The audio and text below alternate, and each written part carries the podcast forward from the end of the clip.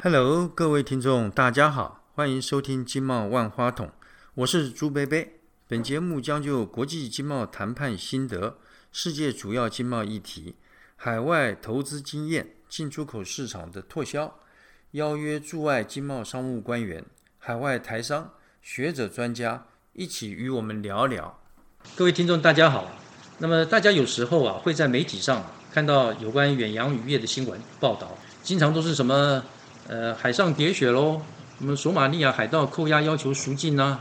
呃，渔工受到虐待啦，还有偷鱼抓鱼哈，遭到国外制裁。等等这个负面的消息哈，或者呢就是什么屏东东港的尾鱼节啊，呃，促销活动，呃，这个难道是我们远洋渔业的全貌吗？呃，其实当然不是的，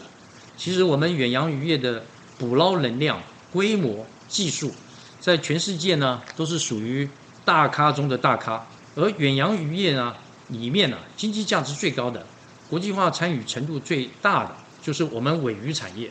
今天呢，朱贝贝很高兴啊，能够请到我多年的老朋友，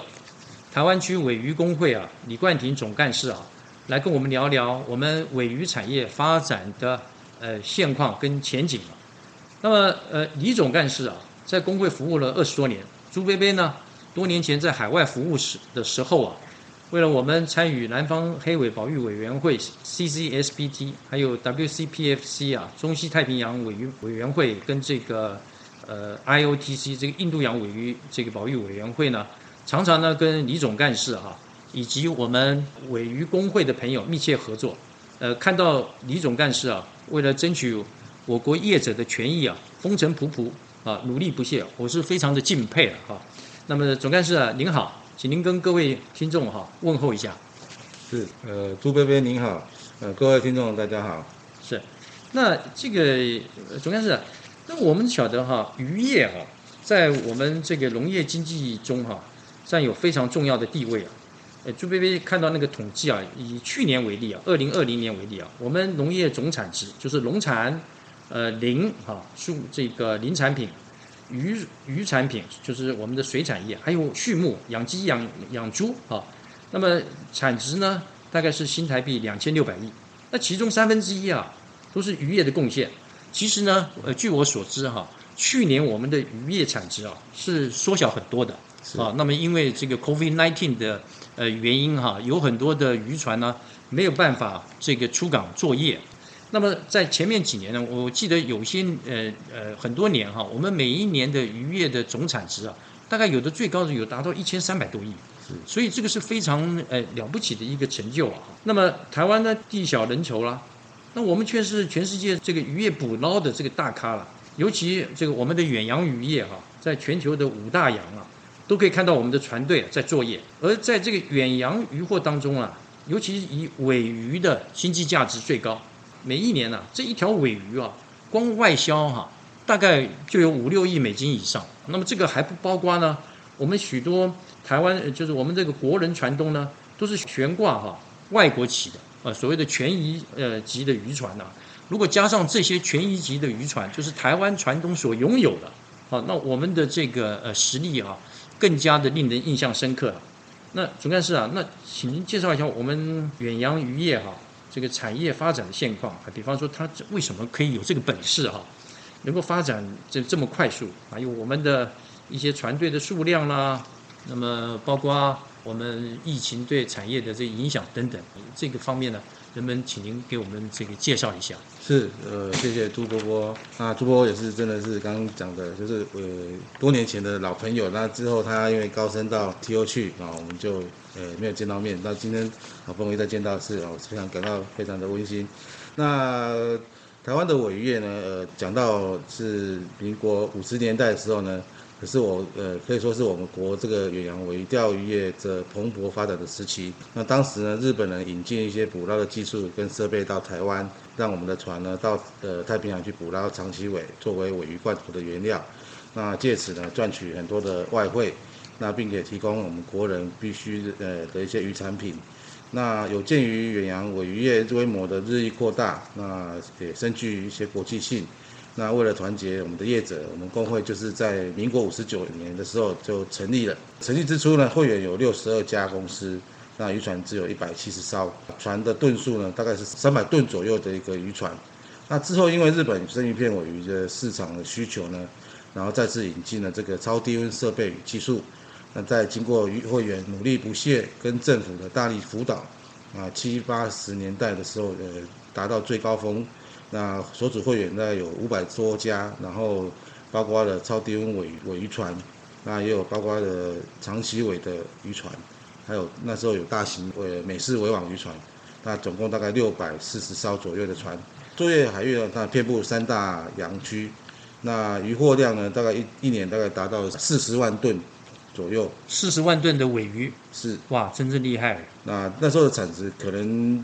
很高，那达到新台币大概四百亿的一个在情在当时啊，哈，是是是。是，那为我国赚了很多的外汇，啊，也是默默的，因为这些渔船都在国外，所以嗯。我们的国人呢，呃，根本就不晓得我们台湾有这么大的呃渔船的实力。哦，那但是因为之后呃呃一些国际组织哦，那委类的保育啦，那呃养护管理的措施又逐渐的抬头，那政府的一些政策呢，也因此就改成就是渔船的限建哦，那因此呢，那个整个就是形成了刚刚我们朱贝贝讲到的经营 FOC 渔船的一个热潮。那这些热潮呢，后来也影响到呃呃月的政策，因为它后来有变成有一些 IUU 哦，我们所谓的那个违规的渔船的渔业的作业的一个情形。所以这个 FOC 就是所谓权益级的渔船，就是我们的呃渔船，但是却挂呃比较落后国家的旗帜，是呃这样的话经营的限制比较少，对对不对？好，是。那在之后呢？呃，国际纷纷就成立了一些区域性的尾渔业管理组织，也就是大家所熟知的这个 RFMO 的一个这个组织。那这些组织呢，针对主要的尾鱼、旗鱼、鲨鱼的鱼种呢，然后进通过一些限制捕捞，然后渔获量的限制，然后作业区域的部分的限制，还有混货鱼种的限制。啊，那我国因为船太多了。配额也不足，所以我们的工会呢，在民国九十四年到九十六年的期间呢，这三年呢，我们减船了一百八十三艘的渔船，所以我们把渔船减少，是呃，不但不新建，而且有的是要把它拆掉，是不是？对，整个就是哦在、这个是呃台湾把它解体掉，哦，那让个呃美艘渔船可以拥有它足够作业的这个配额数，那这样子才不会有一些。呃，被国际指称我们那个违规作业的一个情形发生。是，诶，那我我这个在这里啊，跟各位听众科普一下，刚刚我们总干事哈、呃，所谈到呃，比方说这个 IUU 哈、这个所谓的呃，我们简称就是不合法的渔船。那事实上，它 I 就是 illegal，U 就是 unreported，这个没有报告的。还有另外一个 U 就是 unregulated 啊。那么这些呢，呃，我们简称就是 IUU。那事实上就是所谓的违法的渔船嘛，哈。对，是。那另外一个就是总干事刚刚有提到说，这个呃世界上呢，呃有很多这种海洋鱼类管理组织 RFMO，就是 Regional Fishery，M 是 Management，O 是 Organizations，啊，那这个就是管大家这个捕鱼的配额。是是是是是是。所以目前工会这边的渔船数，因为那个围网工围网船呢，已经另外组成另外一个围网工会，那所以工会的船数在该目前的船数大概在三百多艘左右，那年的每年的渔获量大概在二十万吨规模。哦，其实这个二十万吨，事实上还是非常大的，对不对？是。各位听众，你可以想想哈，二十万吨，一吨是一千公斤。二十万吨是等于两亿公斤，是是是不是？各位听众，你可以想象到哈，两亿公斤的尾鱼啊，这个是一个什么样的概念？呃，这个是蛮蛮庞大的。我晓得在从前数目比这个还要大得多嘛啊，因为刚刚总干事有谈到，呃，我们那个大型围网渔船，他们另外组织的另外一个围网工会嘛啊，那现在我们谈到的尾鱼。远洋尾鱼可能是延神钓啦，啊，那是那是在这方面了。那另外像我们他们这些都是在哪些地方呃捕鱼，跟哪些地方这个当做它的渔业基地啊？是，那我们工会的渔船就是顾名思义，我们是尾延神钓的一个的工会。那所以我们的船是用为延神钓这个渔法在作业。那这个渔法是一种在大海上呢，用一条主绳，然后将数量大约在三千到四千的那个钓钩串起来，每个钓钩上面会挂一个鱼饵，然后用这个鱼饵来钓鱼。这个朱贝贝很好奇啊，您刚讲说延绳钓，我们好像英文叫 long line，是是不是哈？那这个延绳绳子的绳哈，是延长的延。那延绳钓的话，一个一次作业下去三四千个呃钩子，那总共大概多长啊？好像听说有几十公里，是不是？是大概五十多公里的一个距离。哇，这个大概真是从这边高雄的话，呃，从高雄到很快到嘉义的，哎，对对对，这么长的一个距离。所以你看这个海海上的作业啊，实在是嗯、蛮有趣的啊，也非常不容易。你可以想象到，他一次撒钩子下去要撒这个五十多公里，等到钩子撒好以后，他还再收回来，是是是不是？他再收回来又是五十公里，又要再收回来，所以这个是一个哦，丢下去比较快，可哦能大概六个小时左右就可以丢完了。嗯，可是收回来之后会就在一倍以上的时间，因为如果有鱼有上钩的话，还要再慢慢的把它卸下上来，哦拉上来。那拉上来的主要是我鱼的鱼种大概是大目尾、哦黄鳍尾，然后还有长鳍尾这些尾类。那有时候会抓到一些剑鳍鱼啊，然后呃一些鳍鱼类，还有鲨鱼等等。当然还有一些杂鱼啊，就是比方说呃鬼头刀啦，哦那个红皮刀之类的一些鱼种。那除了长鳍尾，呃，这个鱼种，呃，是销到全世界各地的罐头厂作为白肉罐头的一个原料之外呢，那大木尾啦、黄鳍尾啦，是大概就是卖到日本、韩国去当呃尾鱼生鱼片，然后其他的旗鱼类啦，还有鲨鱼会用为国内的市场来消费。那渔船呢，大概整个一个航程，一个航次大概一年会进一次港，因为配合那个船体的维修跟检查。那为了节省水路的油耗，那所以通常会选择在渔场附近的国外基地呢，作为呃这个港口呢作为国外基地。那像是印度洋有新加坡，然后摩里西斯的路易斯港啊，斯里兰卡的可伦坡港。那太平洋像是斐济的那个苏瓦港，还有大溪地，然后美属的萨摩亚的帕科帕科港。那大西洋呢，我们最重要重要的是南非的开普敦港，还有塞内加尔的达卡港，还有乌拉圭的蒙特维多港维维多港。为什么会聚焦这些基地呢？这些基地会有完善的渔船上架维修的一个设施，还有一些物资的补给，最重要是定期海空运的一个航班。哦，哦，那因为这样人员还有一些家属才可以前往这些港口去探视跟交换那个呃休息的船员。那我们国内有一些风呃像风群水产这样子的一公司，他们会在基地港来做一些服务的。那主要是您刚刚讲长崎尾哈，做那个罐头嘛哈，哎，是不是像我们国内常常买到什么海底鸡？嗯，这那个是不是就是所谓的尾鱼罐头？对。呃，尾尾尾鱼罐头里面呢，有大概主要是两种，一种是红肉，那一种是白肉。啊哦，那红肉就是用一些，比方说尖正尖或者是黄鳍尾，然后做成的。那白肉罐头是用长鳍尾。那白肉罐头，因为大部分我们在吃的罐头都是红肉哦，因为价格比较便宜。那白肉罐头是属于白人、纽约啦那个欧洲人在吃的这种比较没有颜色这种，对，我就记得那个里面很多那个油很多，是是不是？它那个他们大概都是吃吐司的时候，会加一些这样。加哦那刚刚那个朱贝贝有讲到那个海底鸡，其实是用白肉罐头去做的，跟鸡肉一样，嗯白色白色的，对那整块很像一个牛排那个嗯哦的形状。那他们整个也是就这样子来做一个食用好。那其实白肉罐头的那个价格是非常好的，那这几年也都销售的还蛮不错的。是。我曾经有个报道，好像像那个泰国，好像它是就是白肉罐头，专门做尾鱼罐头的，它的尾鱼产业是不是？是，呃，泰国的曼谷呢，是我们全世界最大的那个尾鱼罐头的一个那个那个工厂。哦所以很多的美国的主要的罐头厂商啊，比方说新奇啊、Starkist 或者是呃 Chicken of Sea，也都会在呃这个泰国曼谷这边设厂，或是委托他们代工。那甚至我们国内的有一些罐头的一些来源，也都是属于那个泰国那边呃来来代工制成的。哦，是是，所以这也是一个水产贸易里面一个知识了。那诸位知道这个，我们谈到尾鱼啊，就常常有谈到什么黑尾喽，啊，大目尾、大眼睛的大目哈，大目尾、长鳍尾、黄鳍尾，还有您刚刚有谈到，呃，像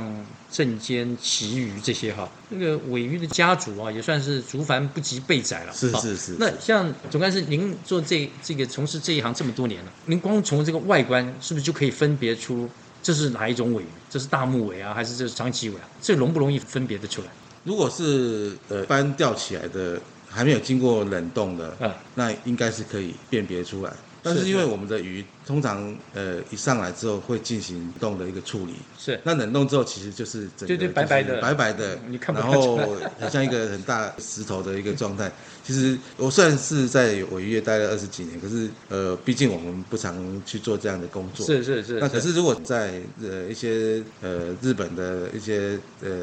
那个像竹地市场，嗯。他们一眼就一定是对看得出来，是是是，是。那另外，您刚刚还讲一个哈，这个在我猜想哈，这个很多的我们听众朋友哈，他不太清楚。呃我们常常讲说这个尾鱼啊，就超低温，超低温是温度要低到什么啊？就是哎，呃，超低温哦，其实是一个概念，对那也是一种技术。那超低温不是只有把鱼冰到一个温度的一个概念，它还是一种所谓的呃，让鱼体整个不会去因为体内的血啊，嗯啊、鱼血的那个让鱼血去污染的这个鱼肉的一个技术。所以它整个超低温的一个处理，它包括了温度跟鱼体的一个处理。啊，鱼体的处理先抓起来的时候，要先做呃去尾，然后做放血的一个动作。呃，把血放掉，那个血的里面的一些杂质就不会污染到这个呃、鱼肉对，那鱼肉就可以保持在比较好的一个状态之下，可以维持比较久的一个呃的保呃的冷冻。那之后当然就是刚刚讲的冷，第二部分就是冷冻。那一开始放血完之后的鱼，放血、去鳃、去内脏这些动作做完之后，就要把这个鱼呢，呃，先放到那个急速冷冻的一个呃空间，让这个鱼呢，呃，在零下大概六十度的一个空间里面呢，静置呃三天，也就是七十二个小时之后，然后让这个鱼体的中心温度达到呃零下五十五度之后，再将这个鱼呢移到呃冷冻的一个仓库，就是你鱼仓大仓里面去存放。这整个完成了才叫做超低温处理。所以它呃在存放的时候，那个温度更低了。存放的时候就不用再那么低，急速冷冻的比较低，可能要零下六十度。哦那存放可能就存放五十五度就可以了。哦，所以换言之，就是那个正确的概念，就是说，并不是把鱼抓上来就给它冻起来，是，而而是说先要处理，把这鱼鳃啦、内脏啦，通通拿掉以后对那，些会污染嗯这个哦鱼肉的那个品质的部分呢，先把它去除掉。是是，这是超低温的处理的一个精髓。是是是，所以这是呃，这个今今天我我这个我这个学习也很多哈。那另外像这个，既然这个呃远洋尾鱼啊是一个呃国际性很高的一个呃贸易嘛，那我们台湾吃生鱼片一般来说哈还不算是非常的流行。啊是，所以我们捕到这些尾鱼的产品，那都是透过什么样的方式去卖出去，或者卖给谁呢？是，那渔船在捕获这些尾鱼啊、旗鱼或鲨鱼的时候，我们会在，因为海上是整个一个没有那个船只的，其实跟其他船只的接触是不太可能的。嗯，那所以我们会在抓完鱼之后，当累积定的那个数量之后，渔业公司呢就会联络那个冷冻运搬船，是来将这些渔获呢来做一个转载。是哦那这个转载的动作呢，其实我们目前在国际组织的规范之下，都要派遣观察员，呃第三方的观察员哦，然后来做这个监视、监监控，还有签署一些那个转债的一些文件，以是确保这些转债不是在非法的情形下进行的。哦，所以您所谓的转债，就是说这这个运班船跟这个捕鱼的渔船在海上某一点，是大家靠在一起靠在一起，把呃你的渔船的渔获，然后把它调过来放在运搬船里面，是。同时间那个运搬船也呃搬过去一些补补给品，品，对啊对对。所以这样做好以后，是。然后运搬船就可以开回到呃港口码头。那我们的渔船呢，再继续在海上作业。是是是，原来是这样。那您说现在就害怕这个，你有很多的呃，这个运搬的到底是不是你捕的鱼？哈？是。您说有这个观察员对。在船上面监视这个作业。是是哦，那这些船，这个呃渔货被运搬船这个搬过去以后，那这个运搬船都开到哪个地方去卖这些货呢？对，如果大部分我们的运搬船是因为我们的大部分的渔货是属于苏日的呃大木尾或黄鳍尾这些，那它就会开到呃日本或者是韩国的港口。那主要是日本的部分呢，呃，就会开到比方说冈县的清水嗯或者是横须贺嗯呃等等的一个一个港口，然后在那边由这个日本的买主就会把它卸下来，啊然后再进到他们自己的冷冻库去做一个存放。是，那运搬船它在海上这个搬这些渔货的时候，它不是只搬一只渔渔船嘛？因为你你一般来讲，运运搬船是一个运输性的嘛，哈是是是，所以它应该比渔船要大嘛。对，它很大。对，那它应该是在海上去收不同渔船的渔货。所以它大概会按照它每天排的骑程去做一运搬的一个一个计划。这个计划当然都要经过政府约束的核准，然后再通报给国际组织，那再由国际组织来做一个监控，这样子。是，那运班船呢、大部分是什么国家的人在经营这个？呃，大部分都是日本跟韩国的呃经营者，但是他们的国籍不一定是日本籍，哦，他他们会挂在别的呃新加坡籍或者是挂巴拿马籍，是。或者是其他的一些赖比瑞亚籍也有。那主要都是为了让那个航整个航运更顺畅，然后所以才在在这些国家去做注册。但是呢，因为国际组织也会管理这些运搬船的一个转载，所以相关的那个那个规定，这些运搬船呃也是要呃遵守，不然会被注销所谓的呃在这个洋区作业的一个权利。换言之，即便是运搬船，也要受到一些国际规范的管理。是是是，所以整个捕捞运搬的过程都是非常非常这个严格的在管控，避免让外界误以为我们这些运搬作业是在违法做一些勾当啊。是是其实我们是很呃辛苦的，然后因为包括要运搬啊，这些都要呃事先都要跟向呃我们的政府约署做一个呃申报，然后核准之后才可以做这个转载的这个动作。那转载完之后，还要将转载的结果再报给约署。是，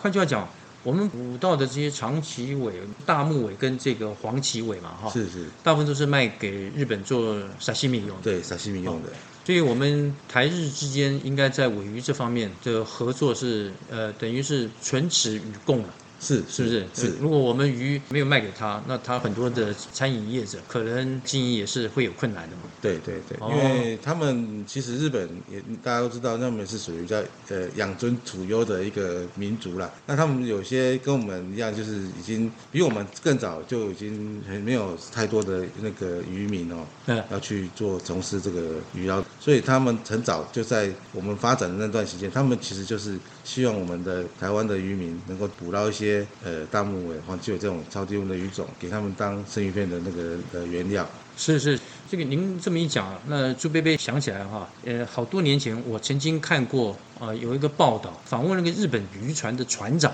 问他有什么愿望，居然那个船长说，哎，他希望哈、能够在台湾的渔船上工作。嗯，哦，在当在当时哈、大概是我们无尾鱼的渔船船长的这个待遇，应该是令他们很羡慕的。是是，对不对？对，其实当时大概十几年前啊，那时候其实台湾的渔船因为也因为面跟面临跟日本相同的一些问题，也就是我们的那个台湾人上渔船工作的人数也减少，那所以有一些技术上的断层，那导致我们的一些渔船呢，当时也有雇佣一些日本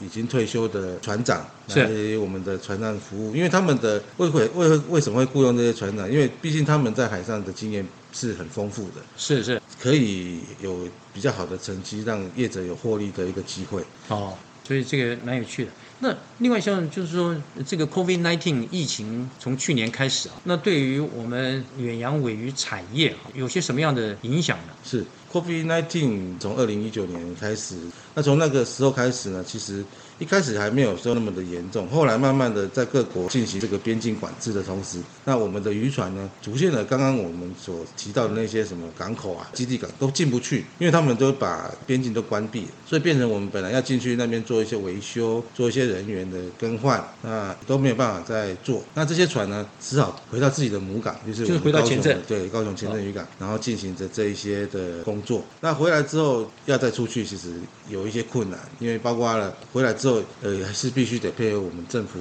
呃的一些防疫的一些措施。隔离嘛，哎，对，进来的时候那些船员还是要做十四天的防疫旅馆，然后还要那配合的这些呃检查哦，然后才能够再那个回到我们的社区来活动。那相对的，那个我们的业者也要付出很多的以往不必要的一些经费啦。加上那时候 COVID-19 呃疫情爆发之后，日本的市场呢，因为整个消费的缩减，整个人心的不安定，那整个那个尾鱼的消费呢大幅的减少。换句话讲，就是说他们因为 COVID-19，所以你到餐馆去吃沙西米，可能餐馆有很多都关门。对，他不能进去啊内用的啊哦，那所以变成了这些内用的减少，那变成我们的这些买主原本在卖生鱼片的这些人，他必须要降价求售。那降价求售之后，变成那个鱼货物的价格也跟着就是大幅的降低。比方说，呃，当时候呃一公斤如果有卖到九百块日币，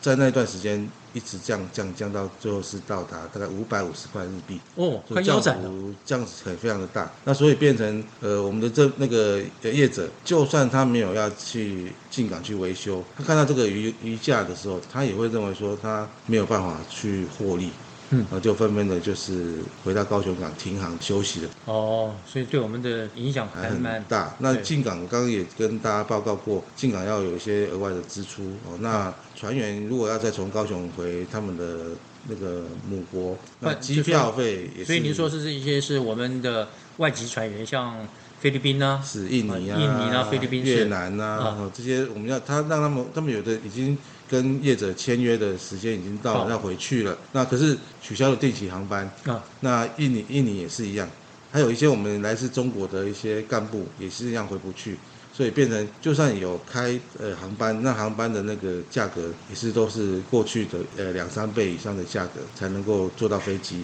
呃，无形中业者因为 COVID-19 的疫情，它所造成的一些负担也增加了。另外一方面，那因为鱼价的下跌，那导致他的收入也减少了，所以一来一往，整个业者的状况是其实是非常的辛苦的。是，所以我们也是希望这个疫情哈能够赶快过去嘛。是是是是。